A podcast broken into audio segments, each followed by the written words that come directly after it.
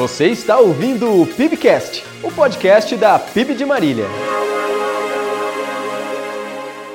Se você não me conhece, meu nome é Davi Jardim, eu lidero o Ministério Multi, que é o Ministério de Adolescentes aqui dessa igreja lidero esse ministério junto com a minha esposa Jamila, que está aqui na frente, e a gente tem vivido coisas muito, muito poderosas no nosso ministério. Quero reforçar: se você conhece algum adolescente, ou mesmo que tenha 18, 19 anos, mas que precisa de um encontro real com Jesus, por favor, não deixe de inscrever essa pessoa na nossa conferência. Nós estamos crendo que essa conferência vai ser um divisor de águas, um marco na nossa vida, um marco no nosso ministério, um marco na história desta igreja. Amém? E agora você vai falar assim, bem bonito, bem alto, igual o crente. Você vai falar assim, ó, a fé, passa pela cabeça antes de chegar no coração. A fé passa pela cabeça antes de chegar no coração.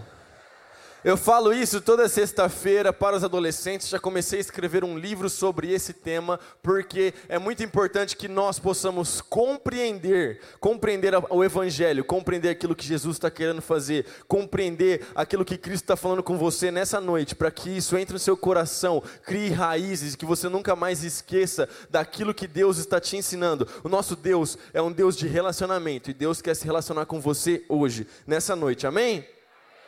Se você trouxe a sua Bíblia, abra ela, por favor, em João, capítulo 16, versículo 33. João, capítulo 16, versículo 33, por favor. Eu lhes disse essas coisas para que em mim vocês tenham paz. Neste mundo vocês terão aflições, contudo, tenham ânimo. Talvez na sua Bíblia está escrito tenham bom ânimo, ou tem de bom ânimo, porque eu, Jesus Cristo, venci o mundo. Dá um amém no seu lugar em nome de Jesus. Jesus Cristo venceu o mundo. Deus Pai Todo-Poderoso, obrigado por essa noite, obrigado por cada pessoa aqui presente, Deus. Muito obrigado porque o Senhor tem falado conosco e tem ministrado, Deus, o Teu Santo Espírito sobre a Tua igreja, Pai. Que nessa noite a gente possa crescer e se tornar cada vez mais parecido com Jesus. Em nome de Jesus, amém. Olha só que legal. Jesus Cristo está falando assim: Eu lhes disse essas coisas para que em mim vocês tenham paz. Se você depois der uma olhada nos versículos anteriores, Jesus está conversando com os discípulos, dando umas dicas de coisas que iriam acontecer, porque logo após ali em João 18, Jesus já vai ser preso. Mas olha só que legal, ele está falando sobre paz e ele fala: nesse mundo vocês terão aflições. Aflições são problemas, aflições são dificuldades, aflições são lutas, aflições são adversidades da nossa vida. Agora, olha só que interessante, como é que Jesus Cristo coloca paz e problema no mesmo versículo, na mesma frase, na mesma fala dele? É porque Jesus estava preparando os discípulos.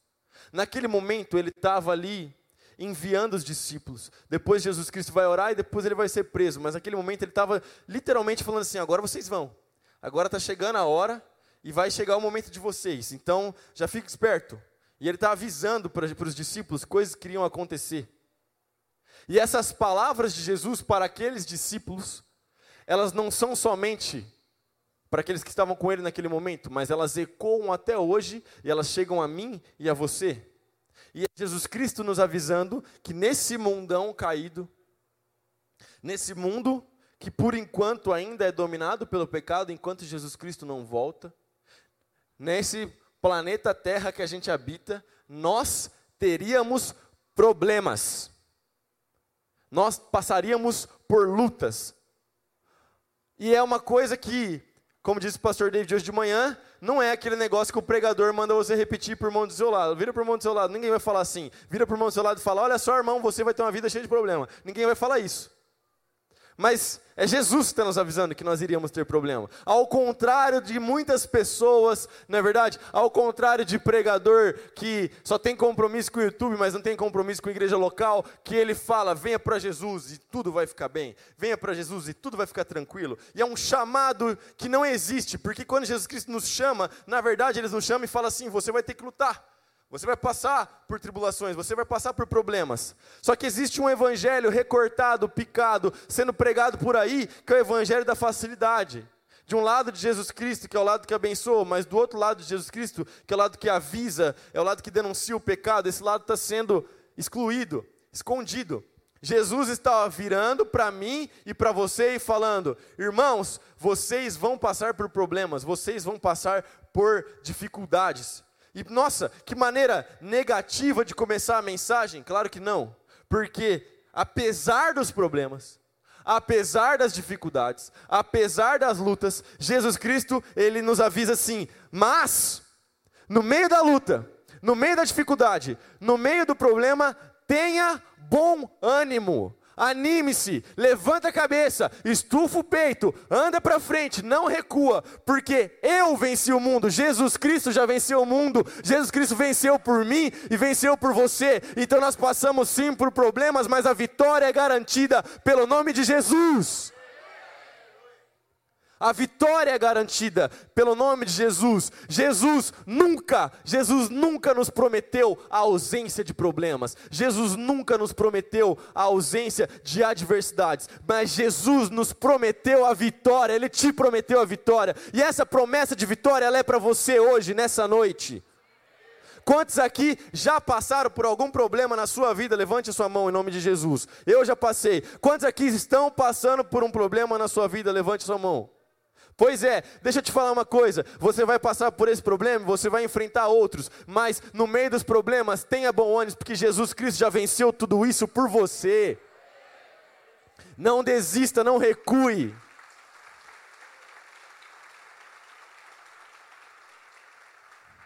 Os problemas estão aí, irmão. A gente virou crente, mas a gente não virou alienígena, não saiu do planeta Terra. Os problemas estão aí. A diferença é que no meio dos problemas, você não é como as pessoas que não têm Jesus Cristo.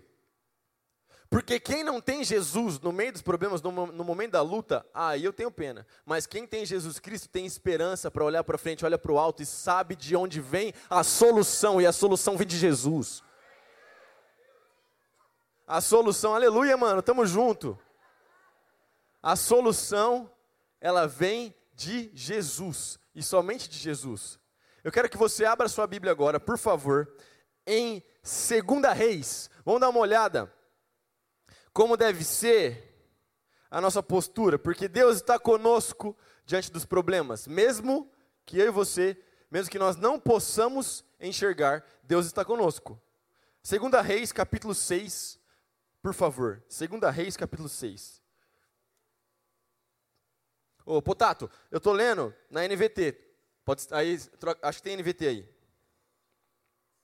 Obrigado, lindo. Ó, 2 Reis, capítulo 6, a partir do versículo 8. Quando o rei da Síria estava em guerra contra Israel, consultava seus oficiais e dizia: Posicionaremos nossas tropas em tal lugar. De imediato, o homem de Deus advertiu o rei de Israel: Não se aproxime de tal lugar, pois os sírios planejam posicionar suas tropas ali. E o rei de Israel mandava um aviso para o lugar indicado pelo homem de Deus. Várias vezes ele advertiu o rei de que ficasse alerta naqueles lugares. Furioso com essa situação, o rei sírio reuniu seus oficiais e perguntou: Qual de vocês anda informando o rei de Israel sobre os meus planos? Versículo 12: Ó oh, meu senhor, o rei, ó oh, meu senhor, o rei, não somos nós, respondeu um dos oficiais. Eliseu, o profeta de Israel, revela ao rei de Israel até as palavras que o Senhor diz em seus aposentos. O rei ordenou: vão e descubram onde ele está, para que eu mande capturá-lo. Então lhe informaram: Eliseu está em Dotã. Assim, certa noite, o rei da Síria mandou um grande exército com muitos carros de guerra e cavalos para cercar a cidade. Na manhã seguinte, o servo do homem de Deus se levantou bem cedo. Ao sair, viu que havia soldados, cavalos e carros de guerra por toda parte. Ai, meu senhor, o que faremos agora? exclamou o servo. Não tenha medo, disse Eliseu, pois do nosso lado há muito, há muitos mais do que do lado deles Então Eliseu orou: Ó Senhor, abre os olhos dele para que veja. O Senhor abriu os olhos do servo e ele viu as colinas ao redor de Eliseu, cheias de cavalos e de carruagens de fogo. Dá um amém aí no seu lugar, cara. Israel estava em guerra contra a Síria. E o rei da Síria estava tentando usar um jogo sujo, ele estava tentando fazer ataques surpresa, emboscadas para o exército de Israel. Então, ele planejava com os seus comandantes ali, com os seus generais, a sua estratégia militar, o posicionamento das suas tropas, e ele mandava as tropas para tal lugar. Só que quando ele estava preparando essa armadilha, o Senhor Deus revelava ao profeta Eliseu aonde as tropas iriam estar. O profeta Eliseu ia lá para o rei Jorão, o rei de Israel nessa época se chamava Jorão, tá também um nome lindo para você colocar no seu filho. E aí o, o profeta Eliseu ia lá e falava assim: Rei Jorão, ó, tá vendo aquele lugar lá? Não manda o exército para lá, porque o, o, os sírios estão esperando, tem uma emboscada lá. E por várias vezes isso aconteceu. Aconteceu de forma que o rei da Síria pensou: não é possível um dos meus homens é um espião. Um dos meus homens está me traindo. Um dos meus homens ele está levando informação minha aqui para lá, porque eu falo aqui, ó, nesse círculo fechado, onde eu vou colocar as minhas tropas, e de repente a minha estratégia não funciona, alguém está me traindo. Então o rei furioso, ele junta ali os seus homens e fala: e aí, quem é o X9? Quem está me traindo? Quem está levando informação para o outro lado? Onde está o agente duplo? E todo mundo fala assim: não, aqui não tem ninguém assim. É Eliseu. Ele revela o que o Senhor fala no teu quarto. E o pastor David usou um exemplo hoje de manhã que eu achei fantástico e eu vou usar hoje de novo. Tem alguém aqui que é homem de Deus? Levanta sua mão. Mulher de Deus, homem de Deus. Então, levanta sua mão, dá um amém. Imagina eu gosto de ler a Bíblia imaginando, viu? Eu estou lendo a Bíblia, eu imagino, vou na janela, fico brisando, tentando construir uma cena assim, é bem legal. Mas imagina uma reunião infernal, onde Satanás e seus demônios estão combinando ali uma estratégia para atacar Marília. Eles estão combinando um levante contra a cidade de Marília. Eles estão com, combinando um levante contra as famílias de Marília. E de repente, quando esse levante está para acontecer, há uma falha absurda. Porque na cidade de Marília existe um homem consagrado, uma mulher consagrada, e Deus revela a ele os planos de Satanás, e então a gente pode prever aquilo que vai acontecer na nossa cidade. Já pensou? Eu creio que isso pode acontecer hoje na nossa igreja. Nós precisamos viver os dias onde a gente tem conhecimento da palavra, mas onde a gente também anda no poder de Deus e move o sobrenatural. E Deus vai falar com você. Deus vai falar: olha só, levante e ore. Deus já falou comigo. Deus já falou comigo. Eu eu estava no meu quarto uma vez e Deus me acordou e Deus falou: levanta e ora. O inimigo está vindo tentar a sua vida. E eu levantei e orei. E as coisas aconteceram. E depois eu percebi e falei: nossa, realmente, obrigado Jesus, porque o Senhor me avisou. Deus já me avisou em sonho. Davi, levanta. Vai acontecer tal coisa, tal momento, em sonho. E eu levantei e orei. E aconteceu exatamente aquilo que Deus havia me falado. O Rafael está aqui, ele sabe disso, porque foi perto do encontro face a face de adolescentes e eu contei para ele. Então, Deus avisa os seus servos sobre as coisas que vão acontecer. E Deus estava avisando o profeta Eliseu.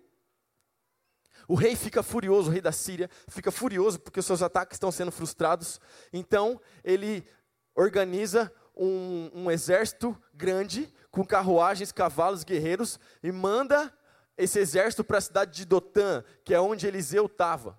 Ele manda esse exército para lá para prender Eliseu, porque aí ninguém mais ia avisar o rei. E quando ele manda esse exército, ele manda esse exército na noite. O Eliseu tinha um servo, um discípulo, alguém que ele estava ali, servia ele, trabalhava para ele ali. E esse servo acordou de manhã cedinho. E quando ele deve ter aberto a janela ou talvez saiu para comprar um pão quente. Quando ele está andando na rua, ele vê carruagens, ele vê soldados, ele vê o exército inimigo. Ele volta correndo desesperado e fala: Meu Deus, Eliseu, o que, que nós vamos fazer? E agora? E agora, o que, que nós vamos fazer? Estamos cercados. O exército dos caras está aqui. Olha o tanto de gente. Olha o tanto de cavalo. Olha o tanto de espada, de lança. Não vai dar para a gente não. E essa postura do servo de Eliseu Quantas vezes ela não é idêntica à nossa postura, à nossa atitude, quando eu e você, quando nós nos deparamos com problemas. Porque muitas vezes um problema surge na nossa frente, um problema surge na nossa, na nossa vida, uma adversidade, alguém da nossa família fica doente, alguma coisa acontece na nossa casa, de repente chega um boleto de seis dígitos que você não estava esperando, e você fala: Meu Deus, e agora? O que é que está acontecendo? Jesus, o que, que eu vou fazer? Meu Deus Deus do céu, e fica em choque. E o servo ficou travado.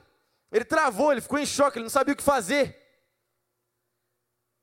Ele travou, ele parou, ele ficou com medo, ele deixou o medo tomar conta. Eu imagino que aquele homem tremia de medo, porque a morte era iminente, a morte estava batendo na porta da casa dele. Porque se eles iam prender Eliseu, com certeza eles não iam poupar a vida do servo. Mas Vamos dar uma olhada na atitude de Eliseu, porque ao contrário do seu servo que ficou apavorado, ao contrário do seu servo que deixou o medo tomar conta dele, Eliseu, eu imagino Eliseu levantando na calmaria, porque como diz o texto, a gente pode perceber que o servo acordou mais cedo, né?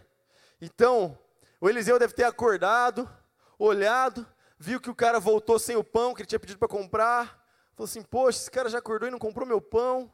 E aí tá lá o cara gritando: Eliseu, socorro! E agora? O que, que a gente vai fazer? Meu Deus! E Eliseu vira para ele e fala assim: Calma, filho. Os que estão com a gente são maioria. Os que estão com a gente são muito, muito estão em mais número do que os que estão com eles. E se eu fosse o servo de Eliseu naquele momento, eu não ia falar, mas eu ia pensar: ficou maluco, ficou doido. Agora já era. O velho ficou, eu vou embora aqui, eu vou fugir para esse negócio, vou tentar sobreviver sozinho, porque eu estou vendo um exército e aqui eu estou vendo dois. Eu acho que eles estão em maior número que a gente, ou então eu estou muito ruim de matemática. Mas Eliseu ora. E quando Eliseu ora, ele fala: Oh meu Deus, abre os olhos desse jovem mancebo, para que ele possa ver a realidade. Quando os olhos daquele servo são abertos, ele vê as carruagens de fogo. Ele vê os anjos, o exército celestial que estava ali presente na cidade de Dotã, pronto para defender o profeta Eliseu. Sabe que lendo esse texto, eu parei para pensar que às vezes a gente age como o servo de Eliseu, exatamente porque eu e você, nós somos pessoas extremamente visuais e nós estamos vivendo um momento da, é, é, do nosso, da, da humanidade que é extremamente visual. Não é à toa que a rede social do momento é o Instagram, que é uma rede de fotos. E quando alguém escreve textão, ninguém lê, todo mundo foi com preguiça. Você só quer ver a foto. Nós somos extremamente visuais, mesmo você que não usa rede social, os jornais são muito mais visuais. O jornal papel impresso, ele tem menos páginas hoje, mais fotos e mais cores, porque a comunicação em 2019 ela é extremamente visual. E o problema é que eu e você nos tornamos pessoas que o nosso primeiro sentido é a visão. Só que quando a gente se depara diante de um problema que a gente não consegue enxergar a solução, nós nos desesperamos. Exatamente como o servo de Eliseu. Quando eu e você estamos diante da luta, diante da dificuldade, e nós não podemos ver a solução, não, consegui, não conseguimos visualizar uma saída para um problema, a gente entra em desespero. E eu quero te convidar, se você está passando por um momento de luta, se você está passando por um momento de adversidade, ore para que o Senhor abra os seus olhos, que você possa ver que Ele está contigo, que Ele está te protegendo, que o Senhor envia anjos para guardar a tua casa e que o Espírito Santo de Deus habita em você e que você não está sozinho. Os olhos daquele servo foram abertos. E quando os olhos dele foram abertos, ele viu o exército celestial. E aí, me colocando no lugar daquele servo, no momento que os meus olhos fossem abertos e eu visse carruagens de fogo e anjos em maior número que o exército da Síria, eu, do jeito que eu sou meio folgado, eu acho que eu ia pular de fora e ia gritar: Vem agora, pode vir, eu quero ver se vocês são macho mesmo agora. Eu ia chamar, agora eu quero ver. Porque quem está comigo, quem está do meu lado, é o Senhor Todo-Poderoso, Deus Criador de todas as coisas. Quem está do seu lado é o Deus que criou os céus, a terra, o Deus que criou os mares, é o Deus que te deu a vida, e Deus é poderoso. Deus não perde o controle da situação. Acontece uma situação e parece que a gente fica sem chão, a gente fala: Meu Deus, o que está acontecendo? E agora? Não é isso que o pessoal fala? Ficou sem chão. Eu fiquei sem chão, Davi, eu fiquei sem chão, não sabia o que fazer. E lembra que a gente falou no começo? Só fica sem chão quem não está em Cristo Jesus, porque aquele que construiu a casa sobre a rocha, você caminha sobre as promessas da palavra de Deus e você nunca fica sem chão, meu irmão.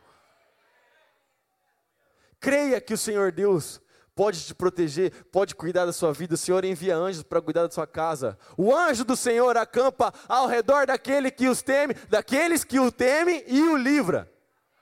Quase que eu falei um português errado aqui, mas deu para dar uma arrumada. Deus age em favor dos seus filhos. As coisas cooperam para o bem daqueles que amam a Deus. Tem alguém que ama a Deus aqui? Tem a atitude mais parecida com a de Eliseu e menos parecida com a do servo dele. Porque Deus não te deu o espírito de medo, Deus não te deu o espírito de covardia, mas Deus te deu o Espírito Santo que te ministra poder, amor e equilíbrio. Mas vamos seguir mais um pouquinho? Você vai abrir a sua Bíblia agora em Daniel capítulo 3. Daniel capítulo 3.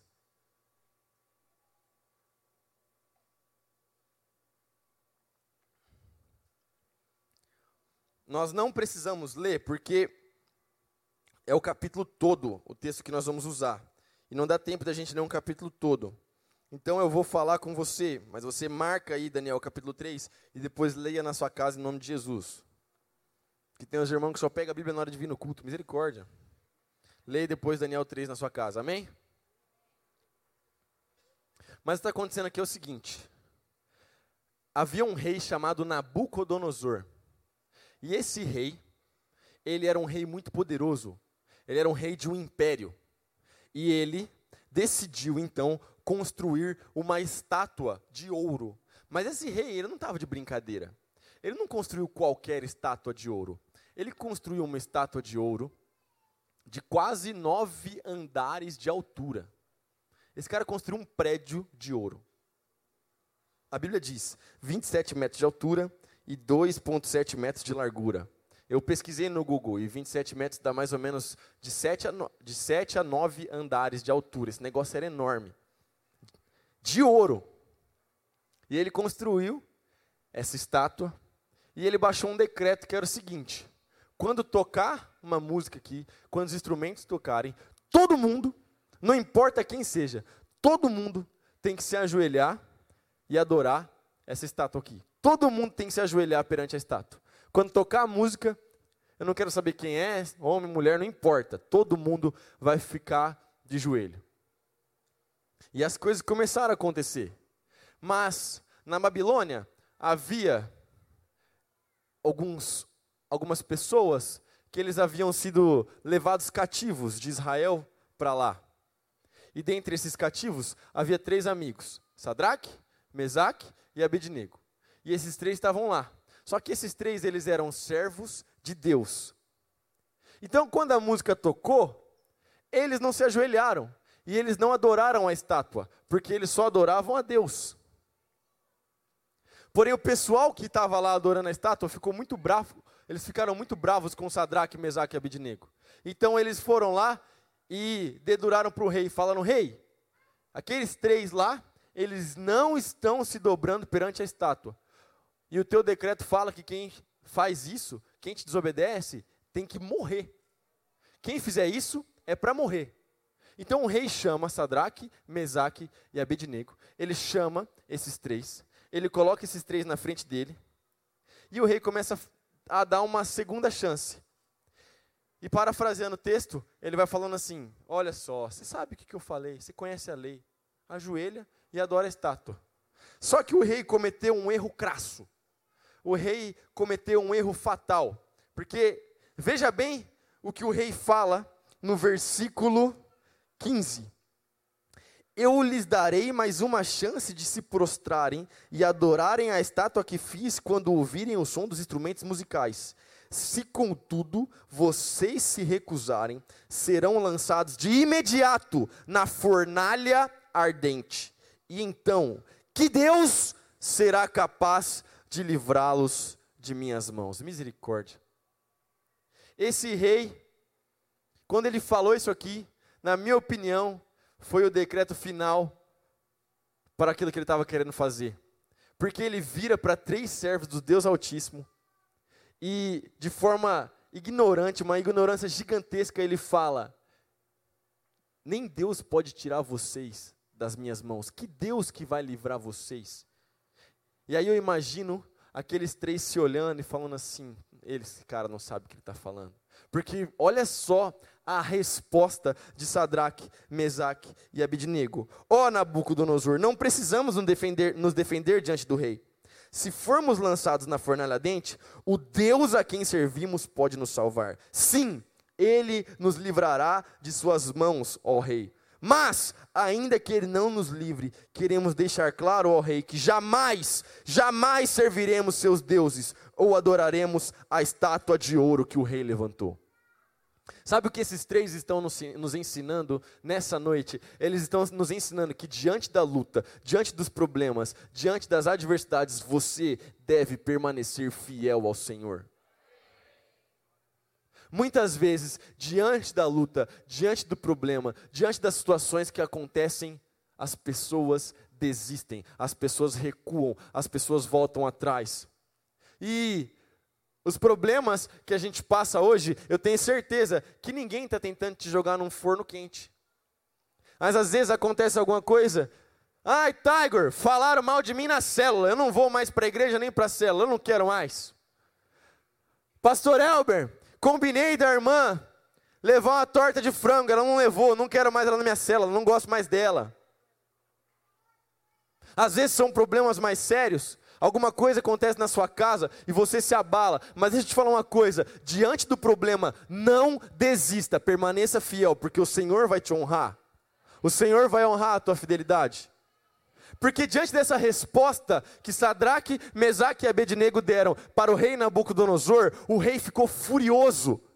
E a Bíblia, a tradução NVT, ela traz uma palavra que eu gosto muito, que ela fala que o rosto do rei ficou desfigurado de tanta raiva endemoniou de, de ódio daqueles caras. E ele falou assim: manda esquentar a fornalha sete vezes mais, que agora esses caras vão ver só. E ele manda então que aquecessem aquela fornalha sete vezes mais. Uma fornalha nada mais é do que um forno gigante. Aquele negócio estava pegando fogo de tal forma que quando os soldados do rei foram atirar os três na fornalha, eles morreram na hora. Meus irmãos, deixa eu te contar uma história rapidão, porque eu acho que dá tempo. Mas é, o pastor David estava contando do churrasco.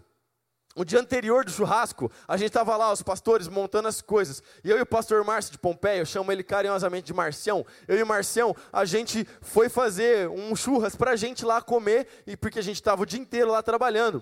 E aí a gente ia achar, assar o churrasco num latão assim de ferro, entendeu? Que tinha um corte embaixo para a gente colocar a lenha, e aí a gente foi acender. Só que o fogo estava meio baixo.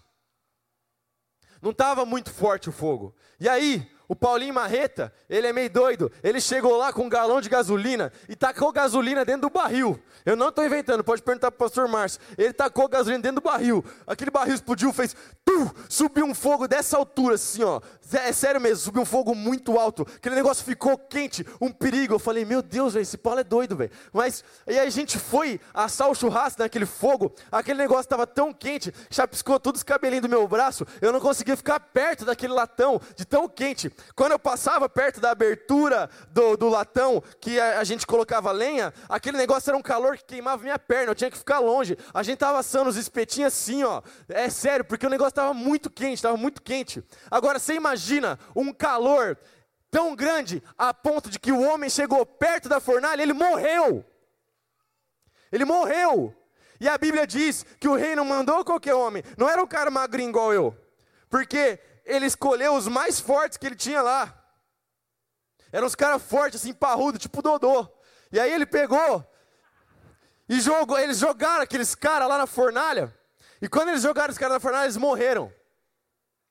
E eu imagino o rei satisfeito com aquilo que ele tinha feito. Eu imagino o rei olhando e falando: e agora? Eles não me desafiaram? Tá aí, ó. Serviram de exemplo para todo mundo. Só que de repente o rei olha e ele se questiona. E ele vira para o pessoal que estava com ele e fala assim: Não foram três homens que a gente jogou dentro dessa fornalha? Sim, foram três. Ué, mas eu estou olhando lá, lá dentro e não tem só três, tem quatro. E o quarto parece como um filho de deuses. E mal sabia aquele rei pagão que aquele a quem ele chamava de filho de deuses, eu acredito ser Jesus Cristo. A Bíblia não nos deixa claro se era Jesus Cristo ou não, mas Inclusive o pastor da sua igreja, pastor Domingos, e eu liguei para ele antes de falar isso, ele acredita, ele fala, Davi, eu acredito que era uma teofonia, que era o próprio Jesus andando com aqueles homens dentro daquele fogo. Imagina que coisa poderosa, aquele fogo pegando, e de repente eles olham, e Jesus Cristo está andando dentro do fogo. Quando você está passando por problemas, quando você está passando por lutas, pode parecer que a sua casa está desmoronando, pode parecer que a sua casa está pegando fogo, mas peça para Jesus te mostrar, peça para Ele abrir os olhos, os seus olhos, você vai ver que Ele está lá do seu lado. O quarto homem, Jesus Cristo, está na sua casa, Ele está andando com você, Ele não te abandona, Jesus está com você. É Jesus, é Jesus. É Jesus. E aqueles homens saem daquela fornalha. E nem o cabelo deles foi queimado, nem a roupa deles cheirava fumaça. Meus irmãos, o mesmo Deus que operou aquele milagre com Sadraque, Mesaque e Abednego é o mesmo Deus que deve ser Senhor da sua casa, Senhor da sua vida. E você pode estar passando por problemas difíceis. Alguém da sua família pode estar com câncer, alguém da sua família pode estar com uma doença terminal, alguém da sua família ainda não se encontrou com a graça de Jesus. Essa pessoa talvez ainda não é convertida e essa luta parece tão difícil, tão impossível. Mas deixa eu te falar uma coisa: o quarto homem, Jesus Cristo, está passeando pela sua casa. O quarto homem está do seu lado. Ele opera o milagre. Não desista. Permaneça fiel. Permaneça fiel. Seja fiel a Deus porque Deus vai honrar a tua fidelidade. Não desista.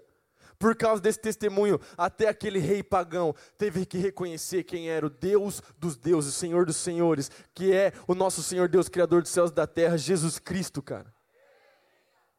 Deus está com você, Deus não te abandona. Eu não sei que horas que eu tenho que acabar quando eu culto das sete e meia. Eu tô indo embora aqui, velho. Oi? Vamos embora. Você vai abrir sua Bíblia em Marcos capítulo 4.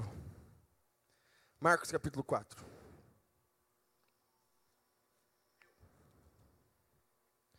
A partir do versículo 35. Marcos capítulo 4, versículo 35. Ao anoitecer, ao anoitecer, nossa, não consegui falar anoitecer. Ao anoitecer, Jesus disse a seus discípulos: Vamos atravessar para o outro lado do mar. Guarda isso numa caixinha que a gente vai precisar daqui a pouco. Fala assim bem bonito. Vamos para o outro lado. Guarda isso na sua memória. Vamos para o outro lado. Com ele a bordo, partiram e deixaram a multidão para trás, embora outros barcos o seguissem. Logo, uma forte tempestade se levantou. As ondas arrebentavam sobre o barco, que começou a encher-se de água. Jesus dormia na parte de trás do barco, com a cabeça numa almofada. Os discípulos acordaram clamando: Mestre, vamos morrer. O Senhor não se importa? Jesus despertou, repreendeu o vento e disse ao mar: Silêncio, aquiete-se. De repente o vento parou e houve grande calmaria. Então Jesus lhes perguntou: Por que estão com medo? Ainda não têm fé? Apavorados, os discípulos diziam uns aos outros: Quem é este homem? Até o vento e o mar lhes obedecem. Olha só, eles estão passando por um problema. Uma vez eu estava com um, um, tio meu é, no Rio Tocantins e a gente estava ele tinha um barco, esse tio meu, pequeno, um botezinho, que ele é inflável na borda, mas o casco dele é de um plástico meio duro assim, mas é um barco bem leve. E esse tio meu, ele era meio doido. E a gente tava, ele, ele fazia umas, ele ficava costurando com aquele barco assim. Só que os meus primos, eles tinham medo. Só que eu não tinha medo. Então ele me colocava dentro do barco porque eu era o único que não tinha medo. E aí ele ficava costurando assim no rio e fazendo um monte de coisa e fazia assim 360 com o barco. Só que chegou uma hora que o barco virou. E a gente ficou um tempão com o barco virado lá.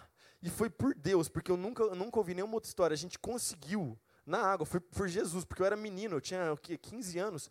A gente conseguiu é, é, voltar o barco, a gente conseguiu desvirar o barco para voltar. Só que quando a gente estava voltando, começou uma tempestade muito forte, começou a chover e a gente chegou na, na margem do rio Tocantins. Essa tempestade foi tão forte que algumas horas depois, mais para cima da onde a gente estava, é, mais para cima, um cantor muito famoso lá, conhecido lá do Tocantins, ele caiu de um barco dele também e ele faleceu naquele dia, ele morreu afogado. Foi um negócio sério, foi uma tempestade muito forte. E quando a gente estava indo, que a tempestade estava começando, o rio fica nervoso, o vento começa, a correnteza fica um pouco mais forte, a chuva e tal, porque acho que a chuva estava vindo de cima e aí chama tromba d'água, sei lá, que o rio sobe assim. E aí é, é, perigoso, é tenso, o barco dá umas puladas. Agora imagina que esses caras aqui estavam passando, porque eles eram pescadores, eles eram experientes. Esses caras entendiam de barco muito mais do que eu e muito mais do que meu tio. E eles ficaram apavorados, falando: pronto, nós vamos morrer. E Jesus, enquanto isso, está tranquilão, deitado, dormindo com a cabeça apoiada no travesseiro, tentando uma descansada. E eles chegam desesperados, clamando para Jesus, falam: Jesus, você não está vendo que nós vamos morrer? Olha essa chuva, você não está vendo o que está acontecendo? Nós vamos morrer e você não está nem aí? Jesus levanta, não fala nada com ninguém, manda a chuva parar, manda o vento parar, olha para aqueles discípulos e fala assim: Vocês ainda não têm fé? E sabe por que Jesus falou isso? O que, que a gente tinha guardado na nossa caixinha? O que, que era que a gente tinha guardado? Vamos para o outro lado. Meu irmão, deixa eu te falar um negócio. Se Jesus tinha falado para ele que eles iam para outro lado, então eles iam. Podia fazer chuva, podia fazer vento, podia acontecer qualquer coisa. Eles iam atravessar aquele negócio. Se Jesus disse, tenha bom ânimo, porque eu venci o mundo, então por que eu e você, no meio do trajeto, por que eu e você no meio da viagem, por que eu e você no meio da tribulação, sendo que Jesus já prometeu a vitória, por que nós deixamos que a, a gente, o medo tome conta do nosso coração? Não deixe o medo te dominar. Se Jesus te prometeu, ele vai cumprir. Se Jesus falou, as palavras de Jesus nunca passarão. Jesus é eterno e suas palavras também. E se Jesus te prometeu, Jesus vai cumprir. Marcos capítulo 16, de 15 a 18. E disse-lhes: Vão pelo mundo todo, pregam o evangelho a todas as pessoas. Quem crer e for batizado será salvo, mas quem não crer será condenado. Estes sinais acompanharão os que crerem. Em meu nome expulsarão demônios, falarão novas línguas, pegarão em serpentes, e se beberem algum veneno mortal, não lhes fará mal nenhum. Imporão as mãos sobre os doentes, e estes ficarão curados. Essas são palavras de Jesus. E se é promessa de Jesus, as promessas nunca falham, as promessas são eternas. E se é promessa de Jesus, essa promessa é para mim e essa promessa é para você. Portanto, nós devemos viver isso que a Bíblia nos diz. Nós vamos viver, orar pelos enfermos e os enfermos serão curados. Eu tenho um sonho e o meu sonho é um dia alguém e pessoas com, que têm doença terminal e a pessoa chega no médico e o médico fala: Olha, não tem o que fazer, você tem dois meses de vida. E alguém chega para essa pessoa e fala assim: Lá na primeira igreja batista de Marília, lá na rua Goiás, número 17, lá, aquele povo crente, eles oram e as pessoas são curadas. E essas pessoas vão chegar aqui e não são os pastores simplesmente, você, porque o Espírito Santo de Deus, o mesmo Espírito que habita em mim, que habita no pastor Domingos, que habita no Tiger, é o mesmo Espírito que habita em você. Você vai chegar alguém aqui, você vai orar, essa pessoa será curada para o nome de Jesus, para a glória de Jesus. E nós vamos viver o cumprimento dessa promessa. Porque se Jesus disse que nós vamos viver, então nós vamos viver.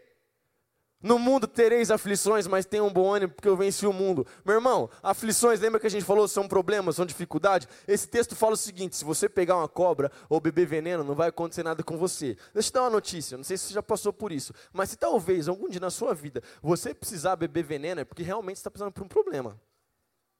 Se você precisar pegar uma cobra na mão, porque se eu vejo uma cobra, a última coisa que eu quero fazer é pegar uma cobra na mão. Mas caso aconteça alguma coisa, a palavra de Deus diz que nada vai acontecer com você. E se a palavra de Deus diz, essa promessa é para você hoje. Nós não estamos num barco, no mar, mas nós estamos vivendo a nossa vida. E as ondas que se levantam não são ondas do mar, mas pode ser ondas de problemas, pode ser seu filho que não quer vir mais para a igreja, Pode ser algum parente seu que de repente se envolveu com drogas. Pode ser uma enfermidade. Pode ser uma luta. Pode ser desemprego. Pode ser algo que está se levantando contra a sua vida, contra a sua casa. O céu está escuro. A chuva está caindo. As ondas estão batendo. Mas deixa eu te falar uma coisa. Confie nas promessas do Senhor, porque se Jesus prometeu, a promessa vai se cumprir, você vai vencer. Atrás da tempestade, atrás da nuvem, atrás do céu escuro, o sol da justiça continua brilhando. Fique de pé no seu lugar.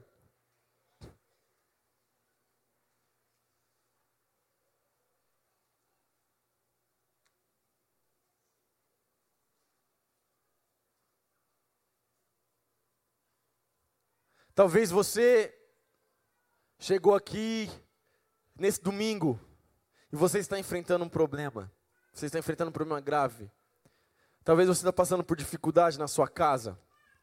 E talvez você pensou em desistir, talvez você já desistiu.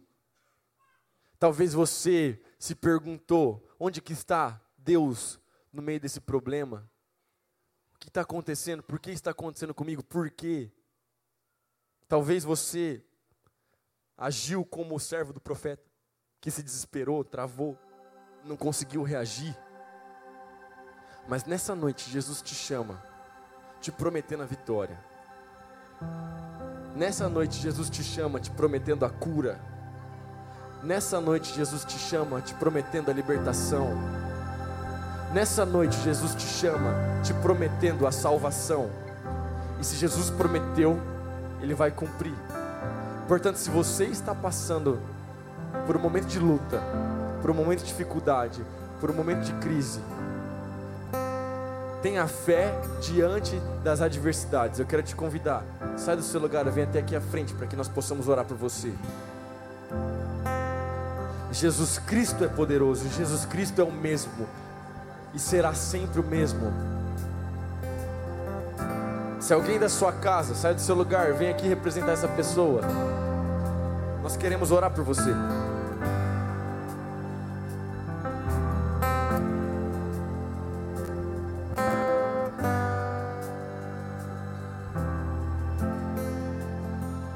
Da mesma forma que o rei Nabucodonosor viu Jesus andando na fornalha, hoje Jesus está andando aqui nesse. Jesus está passando aqui nessa igreja. Jesus está andando no nosso meio. Os anjos do Senhor estão andando aqui nessa igreja. O Espírito de Deus está pairando sobre nós nesse momento. E o poder de Deus está alcançando a sua vida. Receba o toque de Jesus agora. Toda enfermidade sai agora em nome de Jesus. Toda doença sai agora em nome de Jesus. Nós cremos na palavra de Deus, no sangue derramado por Cristo na cruz. Toda doença sai agora em nome de Jesus. Nós ministramos saúde, saúde sobre os teus filhos, Pai. Saúde física, saúde mental. Toda depressão seja curada agora em nome de Jesus. Se você já pensou em desistir da sua vida, Receba agora o fôlego de vida, o sopro do alto na sua vida. Tenha suas forças restauradas. Olhe para Jesus. O quarto homem da fornalha está passando nessa igreja, nesse lugar. Igreja, em nome de Jesus, feche seus olhos, levante a sua voz, comece a orar. Comece a adorar Jesus, comece a falar com Deus. A presença de Deus é real nesse lugar. Abre a sua boca, comece a falar com Deus. Comece a falar com Jesus Cristo. Pai, abra as portas de emprego para os teus filhos. Pai, aqueles que precisam, Pai, de emprego para sustentar a sua casa, sustentar a sua família, Deus. Abra as portas, Pai. As portas, Pai, dos empregos. Para os teus filhos, em nome de Jesus, prospera os teus filhos, Pai. Sim, Deus, se alguém aqui ainda que não conhece a tua graça, o teu amor, que não se encontrou com teu filho Jesus, Pai, que tua graça possa vir de encontro a essa pessoa agora. Deus, nós ministramos salvação, salvação, cura, libertação nessa noite em nome de Jesus. Levante sua voz, igreja, comece a orar, comece a orar. Comece a falar com Deus. Exerça a sua fé diante dos problemas. Nosso Deus é um Deus de relacionamento e Ele quer se relacionar com você nessa noite. Há uma mesa que preparaste a mim, os meus inimigos podem ver o teu sangue. Você está ouvindo o PIBcast, o podcast da PIB de Marília.